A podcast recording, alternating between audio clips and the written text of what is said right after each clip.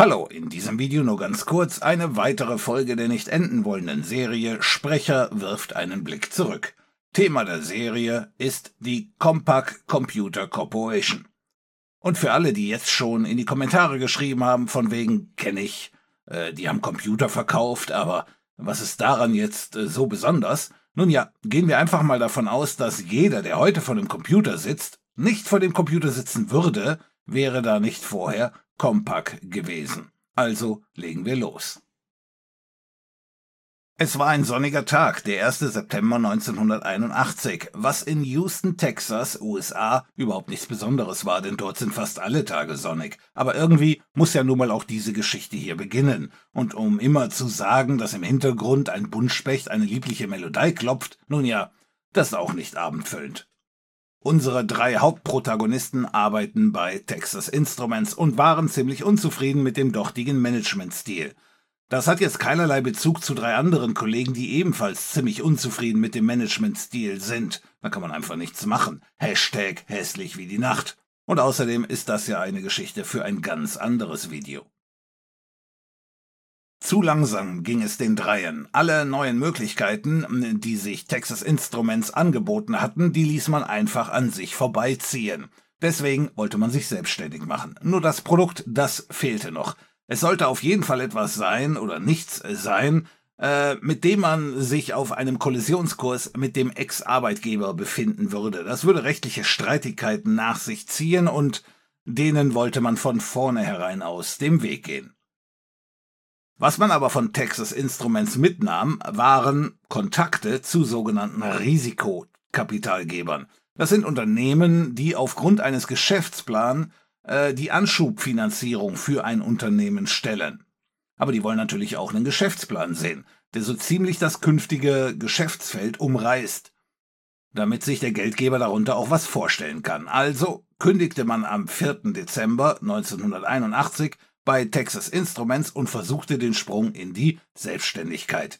Die drei gründeten zehn Tage später die Firma Gateway Technology und legten das Gründungskapital in Höhe von 2000 Dollar ein. Und man hatte selbst Rücklagen für circa sechs Monate gebildet. Sollte es bis dahin mit der entsprechenden Idee nicht geklappt haben, ja, dann würde man das Projekt einfach als gescheitert betrachten. Als einer der drei in einer Zeitschrift für portable Computer blätterte, da kam ihm die zündende Idee. Ich sag absichtlich nicht Laptop oder Notebook, denn in den 80ern waren Computer allemals tragbar, aber ganz sicher nicht mehr. Aber dazu später mehr. IBM hatte mit großem Erfolg zuvor den IBM Personal Computer auf den Markt gebracht und damit eine Revolution im Computermarkt losgetreten einen ausführlichen Beitrag zu IBM. Das haben wir schon alles online gestellt für diejenigen, die den Beitrag noch nicht gesehen haben, optimalerweise die Serie zuerst anschauen. Also, die Idee war, was wäre, wenn man einen IBM-kompatiblen PC bauen würde, der tragbar wäre.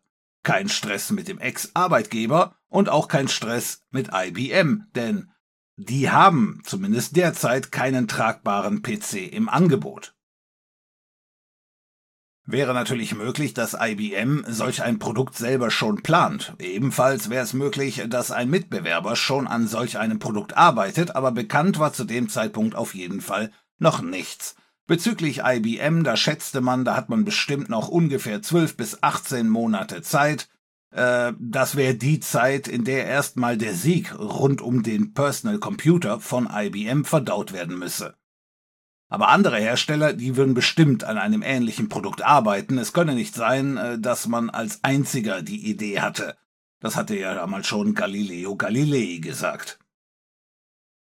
Damit man allerdings Erfolg hätte, müsste aber gewährleistet sein, dass vom ersten Tag an der eigene portable Rechner vollständig kompatibel mit dem IBM-PC ist. Nur dann würde alle Software für den PC auch auf dem kompatiblen Rechner laufen. Nur dann würden alle Kunden den kompatiblen auch blind kaufen können. Alles andere wäre ein Fehlschlag. Also wurde auf dieser Grundlage der Geschäftsplan erstellt und dann den Risikokapitalgebern, zu denen man ja Kontakte hatte, vorgestellt. Die hörten sich das Ganze geduldig an und sagten, man würde auf sie zurückkommen. Also begann das Warten und einige Wochen später sagten die Risikokapitalgeber dann auch zu. Sie sagten, das Produkt würde sicher ein Selbstläufer werden, das war schon klar. Die wichtigere Frage für die war allerdings eher, ob denn unsere drei Helden die richtigen seien, um solch ein Projekt auch zu stemmen. Na, da meinten die drei natürlich, das wäre kein großes Problem, denn als Produktmanager bei Texas Instruments hätten sie durchaus schon Gleiches, ich sag mal, auf den Weg gebracht als Tagesgeschäft. Nur nicht natürlich für Computer, sondern eher für andere Produkte. Sollte man die Finanzierung nicht bekommen, müsste der Kollege links wieder bei Ferris macht Blau den Lehrer spielen und Keule hinter dem Schnurrbart wäre wieder Stunt-Double für Thomas Magnum aus der gleichnamigen Serie. Aber zurück zum Thema. Fest stand, dass das sogenannte ROM-BIOS der Schlüssel des Ganzen sein würde. Man hatte sich den PC natürlich vorher schon angeschaut und festgestellt, dass man im Grunde alle Einzelteile äh, hätte auch selber kaufen können am Markt. Nur das BIOS auf dem Mainboard, das, das konnte man nicht kaufen. Daraufhin meinte der Risikokapitalgeber, dass man sich wahrscheinlich von dem Geld erstmal einen ordentlichen Rechtsanwalt besorgen sollte. Wenn man das mit dem BIOS nämlich verkacken würde, dann würde einem IBMs Rechtsabteilung äh, ganz schnell ein neues reißen. Und das bis unter die Hutkrempe. Problem war bei den Jungs natürlich nur, äh, die tragen überhaupt keine Hüte. Am 10. Februar 1982 erhielt man dann von den Risikokapitalgebern grünes Licht. Und abgesehen von dem Licht gab es auch noch 1,5 Millionen Dollar. Dafür bekamen die Risikokapitalgeber 55 Prozent an der gemeinsamen Firma. 25 Prozent bekamen in der Summe die drei Gründer und die restlichen 20 Prozent, die waren für frühe Mitarbeiter reserviert. Damit können Unternehmen fähige Leute locken, man kann ihnen zwar nicht unbedingt viel Geld anbieten, also als Bezahlung, aber eben Aktienoptionen, wenn das Ganze denn dann mal ein Erfolg wird. Mit dem Geld ausgestattet wurden dann Büroräume und eine Produktionshalle angemietet, sowie die ersten Mitarbeiter eingestellt. Die ersten drei Mitarbeiter, die waren selbst auch von Texas Instruments, also quasi direkt abgeworben. Und die waren dort auch mit Prozessoren beschäftigt. So hatte Texas Instruments damals einen Taschenrechner entwickelt, der den Intel Modell 8008 drin hatte. Das war einer der ersten Intel-Prozessoren. Die drei neuen, die sollten sich also um den Prozessor und um das BIOS kümmern. Man besorgte sich also einen originalen IBM PC und arbeitete den von vorne bis hinten durch. Und einer der drei stöberte mehr oder weniger durch Zufall in der Anleitung des PC rum und fand dort den kompletten BIOS-Code abgedruckt. Und sagte daraufhin natürlich als erste Reaktion von wegen, klasse, da hat gerade einer meinen Job gemacht. Das hätte ihn allerdings eigentlich eher fast den Job gekostet, denn damit war der für das Dreierteam nicht mehr zu gebrauchen. Compaq musste zwar ein BIOS programmieren, aber es dürfte auf keinen Fall die geringste Möglichkeit geben, dass man den Code vom Original abgeschrieben hatte. Auch die pure Möglichkeit, dass er sich nur an eine Routine erinnern konnte, die er gesehen hatte, die dann am Ende im BIOS von Compaq gelandet wäre, wurde als zu gefährlich betrachtet. Klar wäre das zwar schneller gegangen, aber langfristig hätte es halt zum Ruin führen können. Eine der ersten Entdeckungen, die das BIOS-Team machte, war unter anderem, dass Microsoft DOS nicht zu 100% kompatibel mit PC-DOS war. Zur Erläuterung, PC-DOS war das DOS, das Microsoft für und mit IBM entwickelt hatte. Es war zwölf Monate älter und hatte Fehler. Einige unbeabsichtigt und andere, naja, sagen wir mal durchaus beabsichtigt, um wiederum Fehler in der Hardware auszugleichen. MS-DOS kam ja erst später auf den Markt und war streng genommen eine Abgabelung oder ein Fork oder auch Weiterentwicklung von PC-DOS. Klar, da war zwar jetzt nicht so viel drin, aber es war halt nicht 100% kompatibel. Also traf man sich Mitte März 82 mit Bill Gates und stellte auch ihm den Geschäftsplan vor und sagte, man würde gerne MS-DOS für den eigenen Rechner haben. Aber man bräuchte streng genommen die PC-DOS-Version. Oder halt ein MS-DOS, das 100% kompatibel wäre. Bill Gates allerdings konnte nicht helfen. Microsoft hatte mit IBM einen Vertrag, wonach IBM die Software zu liefern sei. Da die Software streng genommen auch mit IBM entwickelt und angepasst wurde, hatte IBM hm, Rechte an PC-DOS. und daher könne Microsoft nicht PC-DOS an Compaq liefern. Wenn man jetzt Microsoft DOS so umbauen würde, dass es 100% kompatibel sei, dann könnte IBM das als Kollaboration mit dem Feind interpretieren, also dass Microsoft mit der Konkurrenz zusammenarbeitet und dann am Ende die Geschäftsbeziehung zu IBM killen. Bill Gates fand es natürlich klasse, dass andere Hardwarehersteller auf den MS-DOS-Zug aufspringen wollten, aber dafür war er halt nicht bereit, das Geschäft mit IBM zu opfern. Naja, zumindest noch nicht. Also musste man es bei Compaq auf die harte Tour machen. Microsoft DOS wurde von Microsoft lizenziert, und zwar so, dass man es umbauen konnte, um die 100% Kompatibilität zu erreichen. Allerdings, das würde dauern. Es verging einige Zeit und mit der Zeit stellte sich natürlich dann auch heraus, dass es andere Firmen gab, die ebenfalls Klone planten. Im Juni 1982 stellte Columbia Data Products als erste Firma einen Klon vor, mit dem Slogan, dass alle IBM-Software auch auf ihm laufen würde. Dort hatte man, genau wie bei Compaq, ein MS-DOS gekauft, umgebaut und war auf den Markt gegangen. Bei Compact machte sich natürlich jetzt hier äh, Nervosität breit. Wieso waren die schon fertig? Hatten die es besser gemacht oder hatten die einfach nur Glück?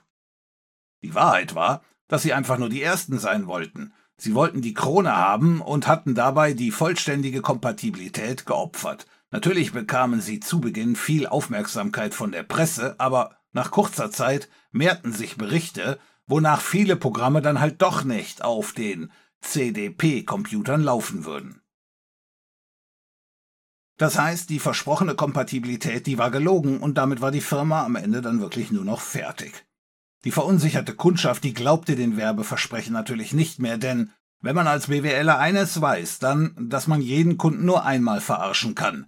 Wer das öfters machen will, der muss schon in die Politik gehen, da ist das eher normal, aber das ist natürlich eine Geschichte für ein ganz anderes Video. Compaq arbeitete mit fast jedem Softwareentwickler zusammen, den man ausfindig machen konnte. So zum Beispiel auch mit den Entwicklern von Lotus 123. Fehler, die man in Microsoft DOS fand und nicht selber fixen konnte, die meldete man an Microsoft. Und die Zusammenarbeit, die verlief so fruchtbar, dass Microsoft und Compaq ein eigenes Team erstellten, das sich nur um ein fehlerfreies und weitgehend kompatibles MS-DOS kümmern würde.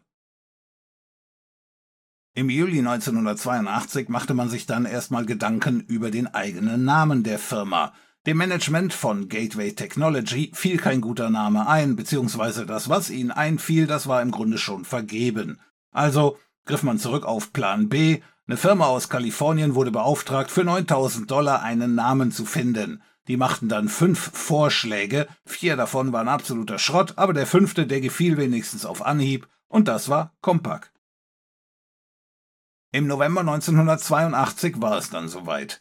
Der Prototyp war fertig und wichtiger, man hatte vollständige Kompatibilität erreicht. Also wurde mit Hilfe der Risikokapitalgeber eine Pressekonferenz einberufen. Die Compact Computer Corporation stellte den Compact portablen Personal Computer vor. Die Presse sorgte natürlich für gute Schlagzeilen, dass man nun endlich einen PC hatte, der transportiert werden konnte und auf dem auch alle IBM Software lief. Wobei mit letzterem hatte natürlich so ziemlich jeder Heckenpenner in der Branche geworben. Insoweit musste in dem Bereich auch noch der entsprechende Beweis geliefert werden. Also ging es schnurstracks geradeaus auf die nächste Computermesse, dort einen Stand gemietet und den portablen PC der staunenden Menge vorgestellt. Jeder konnte sich eine Software schnappen und auf dem Compaq-PC starten und damit prüfen, dass auch wirklich alles lief. Parallel und abseits von der ganzen Entwicklung der Hardware und der Software hatte sich einer der drei Gründer direkt um den Vertrieb gekümmert. Die Verhandlungen, die waren nicht unbedingt einfach. Es gab eine Menge Händler und Kistenschieber zu der Zeit. Das ist mal klar, quasi Wildwest-Stimmung. Und viele von denen, die würden auch nicht lange durchhalten. Daher war eigentlich eher die Frage, wie man denn die guten Händler erkennen könnte und die schlechten Händler meiden könnte. Nun, der Teil, der stellte sich dann doch nicht als so schwer heraus, denn IBM hatte sich selbst damals viel Mühe gegeben, um alle Händler einem strengen Prüfprozess zu unterziehen. Compaq musste also nur hingehen und schauen, wer verkauft denn IBM-PCs und der durfte dann auch am Ende Compaq-PCs verkaufen. Das Problem war jetzt eher, dass die nicht unbedingt Platz hatten. Es hieß damals, dass jeder Laden Platz für vier verschiedene Marken von Computern in den eigenen Regalen haben würde. Es macht keinen Sinn für den Händler 20 verschiedene PC-Marken vorzuhalten. Bessere Konditionen erhalten die Händler in der Regel nur durch höhere Absatzzahlen. Insoweit macht es durchaus Sinn, das eigene Programm etwas zu verschlanken, damit eben von den jeweiligen Rechnern dann mehr verkauft wird. Daher hieß es also, die meisten Händler hätten Platz für vier Marken und mehr gibt es nicht. Marke 1 war natürlich IBM, selbstredend, da muss man gar nicht drüber diskutieren. Und Marke 2 war natürlich Apple, da muss man auch nicht drüber diskutieren. Der alte Platzhirsch. Äh, Compaq musste also Nummer 3 werden. Und das war gar nicht so einfach, vor allen Dingen zu dem Zeitpunkt der Verhandlungen, wenn man noch nicht mal einen einzigen PC verkauft hat. Das heißt, um Nummer 3 im Regal zu werden, da musste man den Händler dann doch stark entgegenkommen. Und einer der ersten Punkte, wonach die Händler fragten, war die Exklusivität. Die Händler, viele jedenfalls, würden schneller zustimmen, wenn Compaq ihnen versprechen würde, dass es die Rechner niemals im Direktverkauf geben würde. Die Händler waren entsprechend gefrustet, dass Kunden sich die Geräte im Laden demonstrieren lassen würden, um dann zum Telefon zu greifen und direkt den Rechner ja bei Apple oder bei IBM zu kaufen. Würde Compaq den Händlern hier zusichern, dass man ihnen nicht in den Rücken fällt, würde das sicher sehr wohlwollend gesehen. Das war natürlich eine wichtige Entscheidung, aber am Ende hatte Compaq da auch nicht wirklich eine Wahl. Hätte man nicht zugestimmt, äh, wäre man mit wesentlich weniger Händlern gestartet, hätte eventuell nicht so viel verkauft und früher oder später kommt IBM mit einem portablen Rechner daher. Ein weiterer für Compaq wesentlich billigerer Vorteil für die Händler war natürlich, dass weder die Verkäufer noch die Kunden für den Umgang mit dem Compaq-PC geschult werden mussten. Wer einen IBM will und den eigentlich nur mit sich rumschleppen möchte, möchte der greift halt einfach zu Compaq portablen PC. Aber wer mit einem IBM umgehen kann, der kann halt gleichzeitig auch mit einem Compaq umgehen. Gleiches galt natürlich auch für die Software. Es gab zwar drei verschiedene Computermarken und früher hätte das drei verschiedene Softwareangebote bedeutet, aber nicht so mit den IBM-kompatiblen, denn die nutzen, wenn kompatibel, vollständig die gleiche Software. Damit hatte man schon mal zwei Synergieeffekte, die Compaq für sich zu nutzen wusste. Die erste Händlerkette, die zugesagt hatte, war damals Sears Business System Center. Hm, für diejenigen, denen das nicht sagt, im Grunde die Computerabteilung im Kaufhof, war landesweit vertreten, und um die Zusage zu erhalten, brauchte man auch nur zur Zentrale reisen, mit einem Prototypen und den Kompakt dort demonstrieren. Zu Beginn war man natürlich nicht unbedingt angetan, naja, okay, ein Clone halt, was soll man da schon groß sagen, aber als man denen dann zeigte, dass wirklich jede Software drauflaufen würde, da waren sie dann doch recht schnell überzeugt. Die zweite Händlerkette, die man im Auge hatte, äh, war wesentlich größer, namens Computerland. 600 äh, Locations, landesweit verteilt.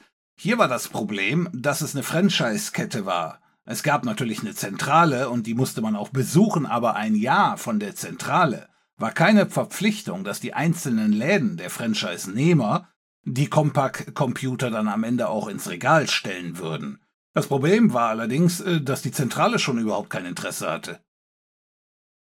Im Grunde liefen die gleichen Präsentationen wie vorher auch bei Sears ab, aber die Topmanager von Computerland, die fanden das Ganze zwar durchaus nett, aber ich sag mal so, Ekstase wollte sich da nicht breit machen. Die Jungs von Computerland, die waren wohl einfach übervorsichtig. Das Geschäft mit IBM, das lief ja super und vielleicht kommt IBM ja auch mit nem Portablen. Da wolle man sich nicht unbedingt Compaq ans Bein binden. Wurde zwar nicht explizit gesagt, aber der Eindruck, der da vermittelt wurde, der war schon recht eindeutig. Also, das war ein Rückschlag. Also suchte sich der Compaq-Vertriebler einzelne Computerlandvertretungen im Lande heraus und pilgerte zu denen, zeigte denen den Compaq und eben, dass alle Programme out of box direkt laufen würden. Und die waren, zum Glück, direkt Feuer und Flamme aber die durften das halt nicht kaufen, äh, beziehungsweise die durften das nur kaufen, wenn es halt über die Zentrale zum Verkauf stand, äh, die allerdings ja zuvor abgelehnt hatte. Also nervten die Filialleiter nun die Zentrale, dass das ein Must-Have war, das man eben unbedingt haben müsse. Nachdem immer mehr Filialen dann Druck bei der Zentrale gemacht hatten, war dann am Ende auch die Zentrale bereit, den Vertrag zu unterschreiben. Danach wurden zuletzt die regional arbeitenden Computerketten angesprochen, die waren am einfachsten zu überzeugen, und so hatte man ruckzuck ein fertiges Vertriebsnetz, noch bevor der erste Computer überhaupt fertig gebaut war, abgesehen natürlich von den äh, Prototypen. Im Grunde sagte jeder, super, einen IBM, den ich mit mir rumtragen kann, wann kann ich die Teile haben? Die Kapazitäten, die Compaq zum Start aufgebaut hatte, die waren 200 Computer pro Monat zu produzieren mit der Möglichkeit, das Ganze um das Zehnfache nach oben zu fahren, wenn denn Bedarf da wäre. Aber bei der Masse an Händlern, die man unter Vertrag genommen hatte, war unseren drei Gründern recht schnell klar, dass die 2000 pro Monat eventuell direkt der Startwert sein würde. Mit so viel Erfolg äh, kommt allerdings auch mehr Verantwortung, beziehungsweise das Ganze ist teuer, weil die Computer, die müssen ja erstmal alle gebaut werden und dafür reichen die 1,5 Millionen vorne und hinten nicht. Also wurde eine 8,5 Millionen Nachschubfinanzierung erstellt. Ebenfalls nicht ganz billig die Entscheidung von Compaq, dass die Rechner im Grunde alle aus Komponenten, die aus den USA kommen würden, zusammengebaut werden sollten. Man wollte nicht in Japan oder Korea kaufen. Das hatten die drei bei Texas Instruments schon schmerzhaft erfahren müssen. Am Anfang durchaus billiger, also die eigene Produktion, aber man exportiert halt auch Wissen und ruckzuck haben die Japaner auch Taschenrechner, die im Grunde das gleiche konnten, aber eben, naja, viel billiger waren. Aus all den Zahlen ermittelte der CFO, also der Chef der Finanzabteilung, einen prognostizierten Jahresumsatz von Compaq von circa 100 Millionen Dollar für das Jahr 1983, was das erste volle Geschäftsjahr von Compaq sein würde. Also legte man los und Anfang 1983 standen die ersten portablen Compaqs bei den Händlern und gingen hm, über die Ladentheke wie geschnitten Brot. Jeder Kunde war eine wandelnde Werbetafel für das Produkt selber. Die rannten mit den tragbaren Computern im Lande rum und so sprach sich schnell herum, was das denn für Computer seien. Jedenfalls für die, die das nicht eh schon wussten. Aber all das war im Grunde nur der erste Schritt in einem Rennen, bei dem sich recht schnell rausstellen würde, dass man sich auf Kollisionskurs mit IBM befinden würde. Doch das ist eine Geschichte für ein ganz anderes Video. Okay.